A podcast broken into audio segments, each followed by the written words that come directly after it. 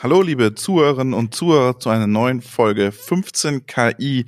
Das heißt, wir wollen in 15 Minuten einmal in der Woche den Leuten, den Menschen da draußen erklären, was bedeutet eigentlich KI für ihren Alltag. Mein Name ist Robert Weber, ich bin Fachjournalist aus Würzburg und auf der anderen Seite der Leitung sitzt Peter Seeberg. Einen schönen Nachmittag, morgen, Abend, wo Sie, wo ihr auch seid. Es ist unsere zweite Folge und wir wollen heute ein bisschen über Anwendungen sprechen, doch wir müssen noch mal ein bisschen aufholen vom letzten Mal, noch mal ein bisschen verdeutlichen, was wir meinten. Da haben wir so ein bisschen Grundlagen erklärt. Wo kommt es eigentlich her, das ganze Thema KI? Ähm, Peter, lass uns noch mal einmal ein bisschen noch mal zurückgehen sag mir doch nochmal dieses maschinelle Lernverfahren. Was ist daran jetzt das Neue? Warum, warum, warum wird das jetzt so gehypt gerade? Ja, neu ist es ja nicht. Äh, wir haben in der ersten Folge gesagt, 1957 kam das erste Mal der Begriff künstliche Intelligenz ja.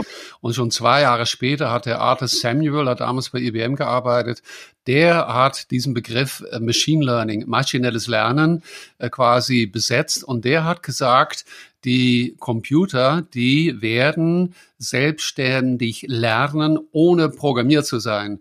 Und ab dem Moment, das hat dann trotzdem noch seine, wie ist es, 60 Jahre gedauert tatsächlich, bis vor 10, 15 Jahren äh, die Prozessoren, die Computer äh, leistungsfähiger geworden sind, wir immer mehr Daten bekommen haben. Aber theoretisch steht das Konzept seit langer Zeit. Und Jetzt, was mich noch interessieren würde, nach der Folge, was mir so nachgegangen ist, ist denn jetzt maschinelles Lernen ein, ein Konkurrenzprodukt zu, zur, zu Statistik? Ich meine, wenn wir heute über, über Einkaufen, Konsum sprechen, dann kann ich ja auch als Händler viel mit statistischen Methoden arbeiten und Kaufverhalten voraussagen. Ist das Wettbewerb zum maschinellen Lernen? Nee, es ist darauf aufbauend. Also ähm, wenn junge Menschen oder auch äh, ältere äh, heute äh, quasi Data Science, das ist ja dieser Begriff der Datenwissenschaft, die Personen, die mit Daten umgehen, studieren, dann machen sie das typischerweise, indem sie am Anfang erstmal Statistik lernen und dann vielleicht im zweiten, dritten Jahr sich spezialisieren in Richtung Data Science. Der Vergleich ist so, Statistik schaut typischerweise in die Vergangenheit, schaut, was ist passiert. Wir kennen das alle, wir hören äh, vielleicht einmal in der Woche, dass das Statistische Bundesamt oder ein anderes ähnliches Amt sagt, letztes Jahr hatten wir einen bestimmten Umsatz in Deutschland von X oder letzten Monat hatten wir Nürnberg eine bestimmte Anzahl von Arbeitslosen. Das ist Statistik, zurückgucken in die Vergangenheit. Dann gibt es ein Zwischending, Data Mining, Data Science, das schaut dann, versucht zu erklären, warum das dann so ist, das, was wir gelernt haben. Und das maschinelle Lernen, das schaut immer die Zukunft. Das sagt, was wird da in der Zukunft passieren und stärker noch, was müssten wir tun, damit bestimmte Situationen, die wir gar nicht haben wollen, nämlich äh, ein Stillstand in der Produktion zum Beispiel, dass der gar nicht ähm, auftritt.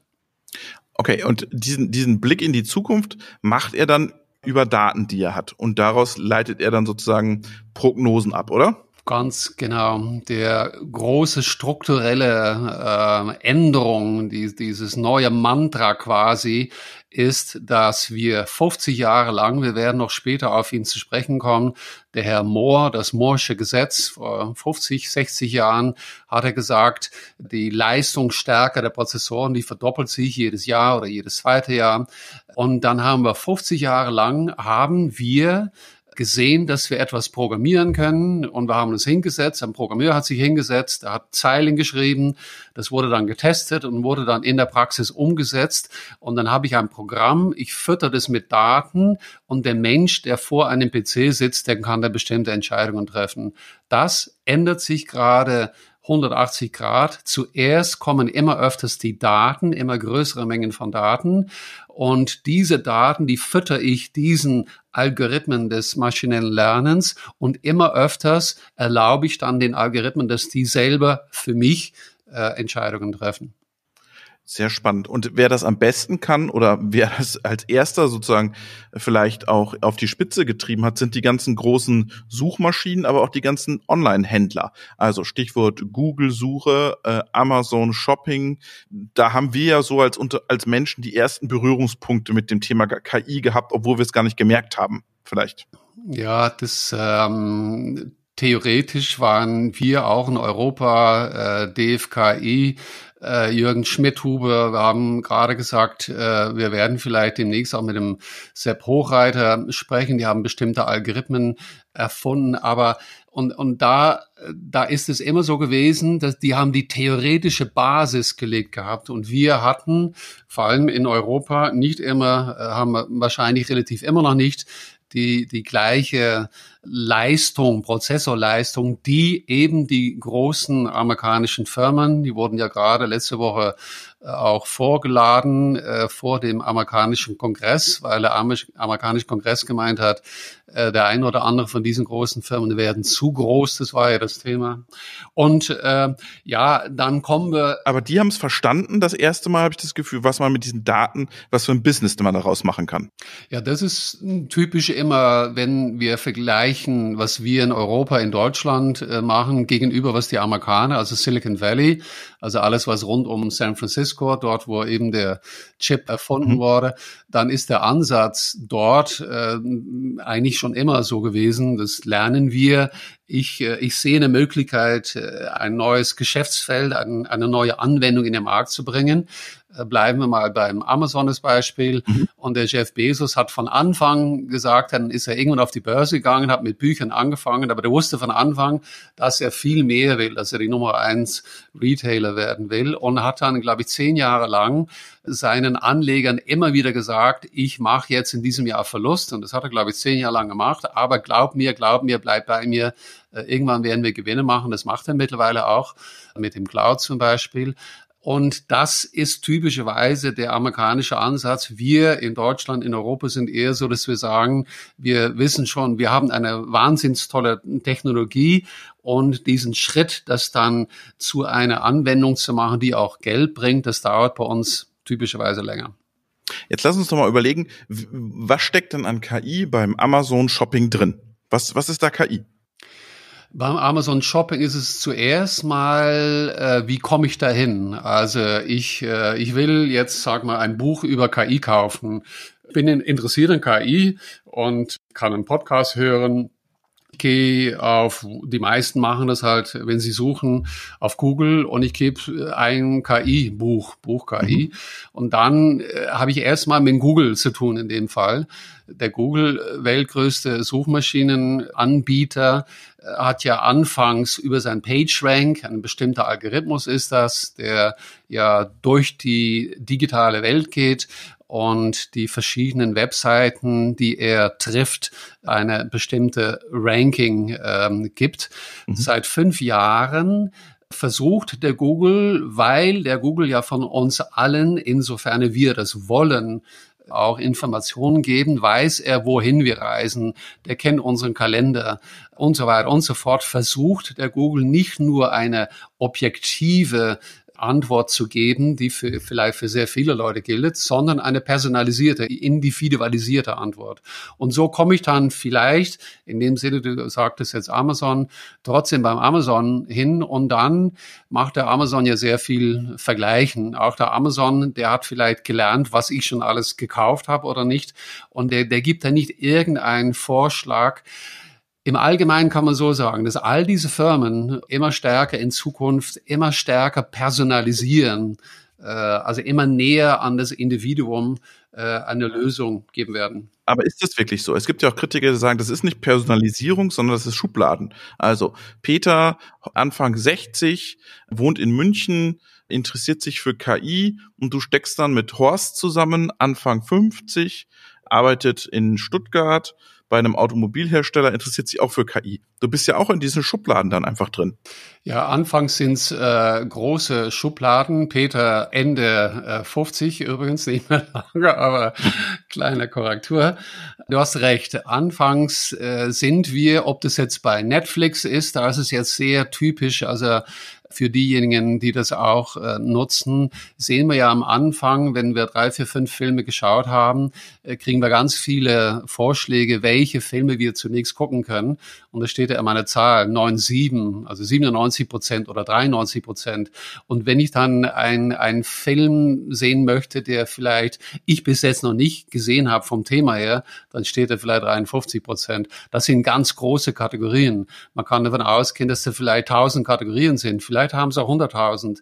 Meine Idee ist aber sehr wohl, oder ich glaube, dass das sicher auch so sein wird bei Netflix, bei Amazon, beim Google, dass umso weiter wir fortschreiten, umso näher weiß jeder von diesen Firmen, wenn wir das wollen. Wir müssen dafür bereit sein, unsere Daten zu teilen, dass die immer mehr dahin kommen, dass wenn vielleicht der Robert und Peter über lange Zeit, wenn es um Filme geht, in der gleichen großen Kategorie waren, wo 100.000 Menschen drin sitzen, irgendwann wir unsere eigene Kategorie haben werden. Und bestenfalls sitzen da vielleicht irgendwann nochmal fünf oder sechs Leute drin. Da würdest du gerne irgendwann wissen wollen, wer diese andere Person ist, weil es ist dann quasi ein, äh, ein Double von dir.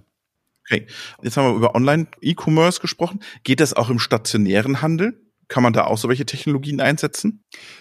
Ich erwarte, dass wir immer weniger ähm, also in die Stadt auf die Einkaufsmeile gehen werden. Der eine oder andere, ich meine, wir hatten jetzt schwierige Corona-Zeit, wo das nicht so stark ist. Heute sieht man ab und zu äh, Schlangen vor bestimmten Läden stehen. Ich glaube, dass es immer weniger wird. Ich glaube, dass die Menschen immer mehr von zu Hause einkaufen werden. Aber auch wenn ich tatsächlich dann in die Stadt gehe, um in bestimmten Läden einzukaufen, dann werde ich sofort, wenn ich das will, es ist immer dasselbe Thema, wenn ich das will, dann habe ich mein Smartphone auf On stehen über eine ähnliche Technologie, wie wir jetzt auch Corona im Hintergrund quasi Handys, Handys sich gegenseitig erkennen. Und da werde ich erkannt und dann weiß der Laden, okay, da kommt der Peter Seeberg. Der Peter Seeberg will es nicht sein, weil der mag nicht so gerne einkaufen. Aber da kommt seine Frau oder da kommt der Robert und dann weiß der Laden genau, was ich in der Vergangenheit schon eingekauft habe. Vielleicht sehe ich dann ein Videoscreen sofort mit einem Angebot für Peter Seeberg da denke ich jetzt sofort zurück an meine Zeit, wo ich dann regelmäßig Silicon Valley eingeflogen bin. Und als ich dann in San Jose oder ähm, San Francisco gelandet bin, dann hat meine Firma für mich ein Auto gemietet und dann bin ich rausgelaufen. Drei Minuten mhm. später stand tatsächlich mein Name. Der stand dann da als eine Art Willkommen, ne? also mhm. Peter Seeberg C38 und dann habe ich dort mein Auto genommen. So ähnlich muss man sich das, glaube ich, vorstellen, aber ich werde erkannt und auch dort wird es dann sehr personalisierte, sehr individuelle Angebote geben. Und was, was für ein Algorithmus steht, steckt jetzt dahinter, hinter diesen Techniken? Was ist das für ein Algorithmus? Also erstens mal hat das sehr viel wieder mit Statistik zu tun. Also ich schaue einfach mal, was hat diese Person äh, alles gekauft. Nummer eins, wo war die Person unterwegs? Und kombiniert mit weiteren Informationen, welche Produkte es gibt, äh, wo es hingehen wird, wird mir eine Empfehlung gegeben. Das sind mhm. im Endeffekt alles Empfehlungen, die aber natürlich sehr vielen Einflussfaktoren haben. Nicht nur ich als Person, aber auch auf der anderen, auf der Angebotsseite auch. Was gibt's denn für eine Person, die ich jetzt beschrieben habe als äh, Peter Seeberg? Und dazwischen steht diese Plattform. Plattform ist dann Netflix oder Google oder Amazon. Die hat natürlich ihre eigene Ziele. Die, hat eine, die will natürlich äh, bestimmten Umsatz machen, die will bestimmte Gewinne machen und sorgt, ich denke, zwischen diesen drei Komponenten immer dafür zu sorgen, dass das, was der Peter Seeberg oder der Robert Weber da kauft, äh, maximalisiert wird. Es macht also auch mal Sinn, andere Artikel zu suchen, die man nicht unbedingt kaufen möchte, aber dass man den Algorithmus ein bisschen durcheinander bringt. Obwohl so genau reinschauen kann man ja dann doch nicht, wie das dann genau funktioniert. Ja, man, man sieht es direkt beim Netflix, ja. Wenn man äh, noch nicht so viele Firmen hm, dort vielleicht gesehen hat und wie gesagt, man geht in ein Metier, was noch vielleicht auf einmal ein Kinderfilm weil bis dahin hat dann der Netflix gesagt, oh, der Seebeck, der sieht, sieht, der benimmt sich wie ein, weiß ich ein Holländer Ende 50er äh, und so weiter. Äh, und auf einmal schaut einen Film an, dann kann der Algorithmus denken, vielleicht ist jetzt ein Enkel zu Besuch. Und dann wird er mich halt eine, in eine neue Kategorie stecken. Das waren 15 Minuten KI. Vielen Dank, Peter. Schöne Grüße nach München. In der nächsten Folge sprechen wir über Sprachassistenten. Danke dir, Robert. Freue ich mich schon. Dir noch einen schönen Tag und auch den Zuhörern und Zuhörerinnen.